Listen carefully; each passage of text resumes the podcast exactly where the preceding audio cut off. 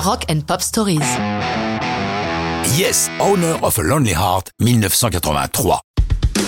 En ce début des années 80, les teenagers ignorent tout de Yes. Ils ne savent pas que ces Anglais sont parmi les plus éminents représentants du rock progressif. Un genre très particulier, très pompeux, où souvent les chansons n'en sont plus, mais sont des pièces qui pour les plus courtes durent 10 minutes. Yes a même publié un double album ne contenant que 4 morceaux.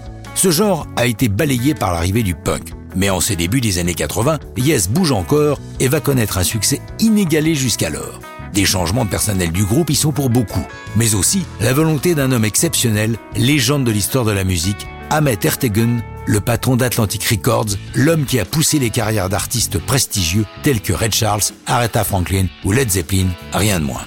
L'homme est un patron de maison de disques, certes, mais un artiste avant tout, et même un songwriter à succès.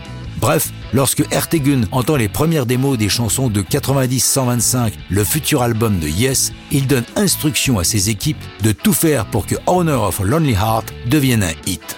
La chanson a été écrite par John Anderson, Trevor Horn, Trevor Rabin et Chris Squire.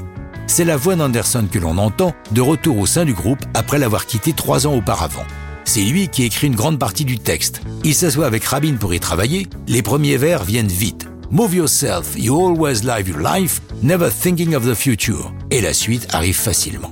Mais le vrai chef de chantier de cette chanson, c'est Trevor Horn. Il était l'un des deux Buggles, vous savez, le vidéo Kill the Radio Star, et a remplacé Anderson au chant durant sa bouderie. Mais ce que Horn aime, c'est le studio. C'est un sorcier et c'est lui qui produit la chanson et l'album. C'est donc lui qui a l'idée d'introduire pour la première fois un sample dans une chanson rock, empruntant quelques mesures de batterie de cuivre à Funk Inc., un groupe funk de 1971. MTV étant devenue toute puissante, un clip est tourné par Aubrey Powell et Storm Thorgerson, ce dernier étant depuis longtemps l'homme derrière tous les designs de Pink Floyd. La version longue du clip fait 6 minutes 46, mais c'est la version courte qui est la plus souvent passée. Tous ces talents réunis et la volonté d'Ertegun de faire de Honor of Lonely Heart un hit finissent par payer et la chanson devient le premier et unique numéro 1 de la carrière de Yes. Le groupe, par la suite, va se scinder, se retrouver, se rescinder, etc.